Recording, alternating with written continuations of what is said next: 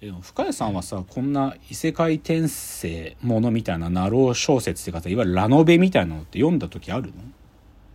あな読んだことないですね。うん、いやそう。いやこれさなんかさ読むために読むためにっつうか読むのになんかハードルが一個あるよね。なんか。いや僕は正直ね別になんかそういうラノベとかバカにしないしラノベ読んでるようなジャンルもあるんだけどでもなんかこの異世界転生もんってすごく多いからさもう今本当にもうこればっかりなのよ。もう異世界転生ものだけでググったら死ぬほど出てくるよ。このナロー小説あの小説家になろうに投稿されてるものだけじゃなくてもう本当に商業的にも売られてるものも本当すぐ異世界行くのよね。だから。でそれがなんか正直僕は構造的にこの異世界転生ってことがどう生きてるのかなっつうのが正直言うとそこまで分かってなかったの。なんかすごい分かりやすい作りはっていうか簡単に連想すると異世界転生する前の時の知識を持ったままその世界に転生してるからある意味前の前世の知識を使ってチートをするんだよ。チート行為。なんかある意味もう一人だけ抜きんでた存在になれるっていうのが大体そういう話なのね。とか、もしくは、そういう異世界転生とか、自分がロールプレイングゲームとかをやってた知識があるから、こういう世界はこういう風に動くだろうなっていう、ある種の見通しが立ってるので、そのチートができたりするわけ。それがまあ異世界転生の肝っていうか、まあそういう構造を持ってるんだけど、そう、でもその構造だからこそ、なんかやれることってそんなに差異がつけられないのかなって、なんかぼんやり勝手に思ってたの僕は。けど、この、あの、無色転生をね、見たら、いや、まあ、自分の読み通りだったけど、けど、その、簡単にチートをするチートの描き方もね、あ、そんな簡単じゃなくて、もっと詳細な描写を含んで、チートがチートとして成立してんだなってことが分かったわけ。そこが面白い。なんか、なんつうの、知識持ってるからチートができるわけじゃなくて、やっぱり創意工夫が発生するので、チートキャラになれるっていう、もしくはチートキャラまでいかない、いけなくて、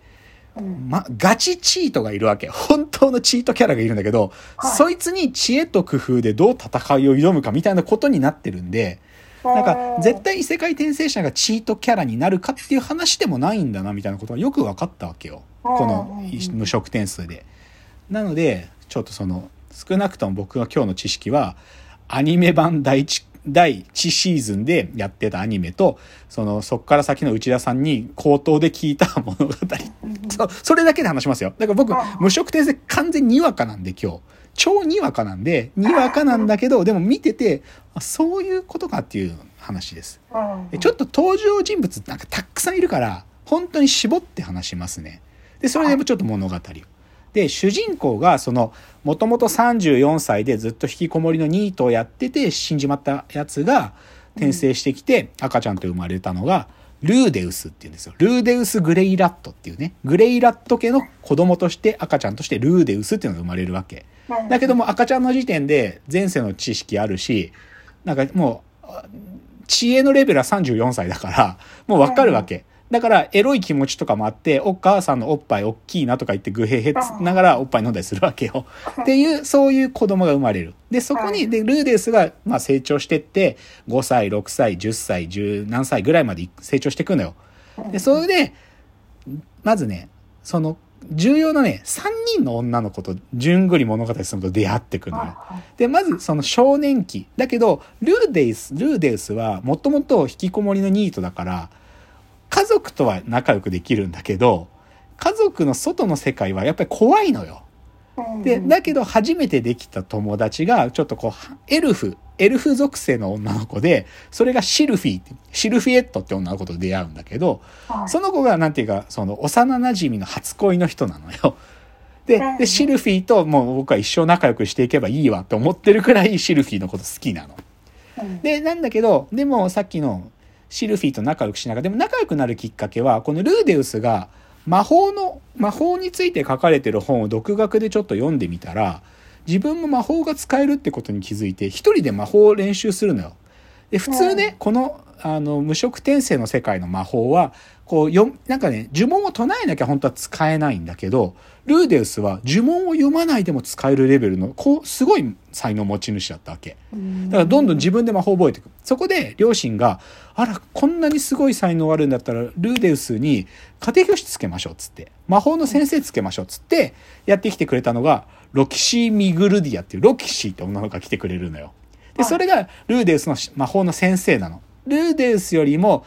本当はね、魔族だから30何歳なんだけど、でも魔族はあんまり年取らないから、ルーデウスよりちょっとお姉さんくらいな人で、で、ルーデウスはエロいから、ロキシーが着替えしてるとこパンツ覗いたりしてるわけよ。で、だけど、ロキシーになんかこう恋心というか憧れの心を持ちつつ、でもロキシーはその家から出られなかったルーデウスを、あの、そのトラウマを克服してくれた存在でもあるのね。で、だからロキシーに魔法を習いながら、で、覚えた魔法を今度はその、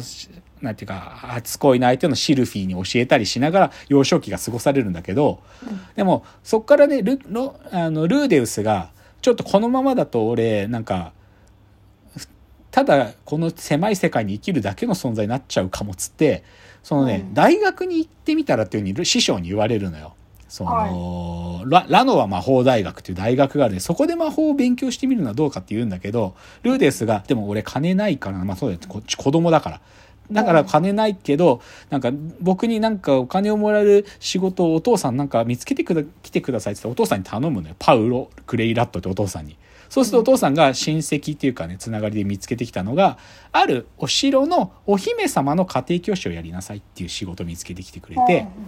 で、そのお姫様が、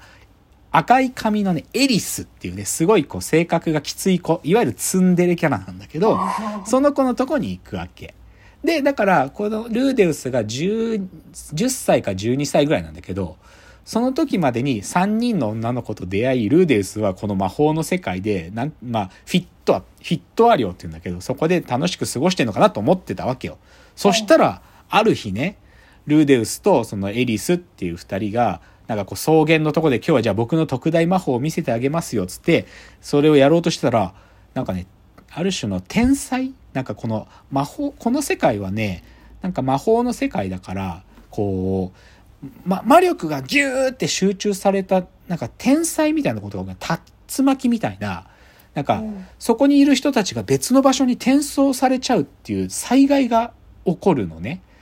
で、それが、そのルーデウスが家庭教師をやってる12歳の時に、フィットワリオ転移事件っていうのが起きてね、それで、ルーデウスとそのお姫様のエリスっていうのが、もうね、辺境の地に飛ばされてしまうんですよ。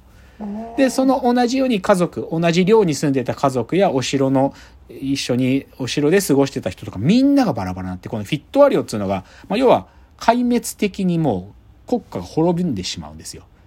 で、だけど、その飛ばされて、でもわかんないからさ、そんなことは。だから、なんとか、あの大陸に戻るぞっつって、エリスとルーデウスの旅が始まって、で、そこで魔法や剣を使いながら、なんとか自分たちの国に帰るぞって書かれてるのがこの話なの。で、で、なんとか国まで帰ってこれたってとこでアニメのシーズン1が終わるんだけど、っていう話。っていう話っつうか、そういう世界なのよ。で、で、これ別になんか、そう、そう外形ね、なんかその作品の外形。なんだけど、僕がこのアニメ見たとき、すげえなって思ったのは、えこれ子供見るアニメでこういう話出てくんの？みたいなのがいくつかあるんだよ。で、それが何かっていうとね、まず1個目ね。これ、お父さんがいるんだけどね、ルーデウスのそのお父さんね。お父さんが、まあ、ルーデウスが生まれた後に2人目の子供っていうので、その奥さんのゼニスっていうのが、あなた、私2人目ができたわって言って、あ、ルーデウスに妹ができたって言ってる時に、そのグレイラット家でメイドをやってるリーリャっていう子が、私も妊娠してしまいました。すいません。つって。奥さんとメイドさん、両方妊娠させちゃうのよ。同じタイミングで。それで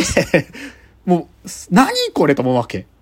え？これ子供見るアニメじゃないのと思うんだけど、奥さんが妊娠してる時に、ちょっとね、ちょっと、なんていうか、出来心で、そのリーリアとちょっとやってしまうんだよ。そしたらできちゃって、お父さんが。だからお父さんが本当に、あの、うちょっとね、浮気症なところなんで、浮気症がちょっとねダメなお父さんなんだけど、子供二人作って、もう奥さん激怒り。で、メイドさんは本当に申し訳ないと思って、もう、私、じ地元というか、もう帰りますと。でもあなた、そんな身重の体で帰るのとか言ってるんだよ。で、そこで、でもルーデウスが起点を聞かせてね、その、お父さんが悪い。で、でもお母さん、僕は妹が2人もできたら嬉しいよっていうね、その34歳の元ニートのルーデウスが、すごい起点を聞かせて、そのリーリャもね、子供ができたってことを喜んだっていいじゃないかっていうふうに、奥さん、ってかおおお母さんね、ゼニスっていう奥さんに、そう、ちょっとね、言うんだよ。そうすると、奥さんもね、別にリーダーのことは嫌いじゃないし、家族の一員だと思ってるっていうので、その、パウロはあんた最悪だけど、もうこの一回しか許さないけど、でももうリーダーは私たちの家族っていうふうに奥さんも言ってくれるのよ。だから、二人のお母さんが違う妹がルーデウスに、まあ、できるんだけど、でもさ、すごくない？なんかさ、アニ、いや、これ子供が見るアニメじゃないって考えてんのかな？なんか、お父さんが本当に、てかね、ガンガンやるのよ。やるっつうか、あの、お母さんとの、なんていうか、その夜の行為とかも、結構なんか、えー露骨に描かれないけど、その声とかが聞こえてきて、あ、すごいな、なんか毎日だなとか言ってルーデスが言ったりとか、リーリアの部屋にこう、入ってっちゃうお父さんの絵とかも描かれたりして露骨なんだけど、そういうのがあるわけ。でも、シンプルに言っちゃうと、ルーデウスのお父さんのパウロはね、モテるのね、まず。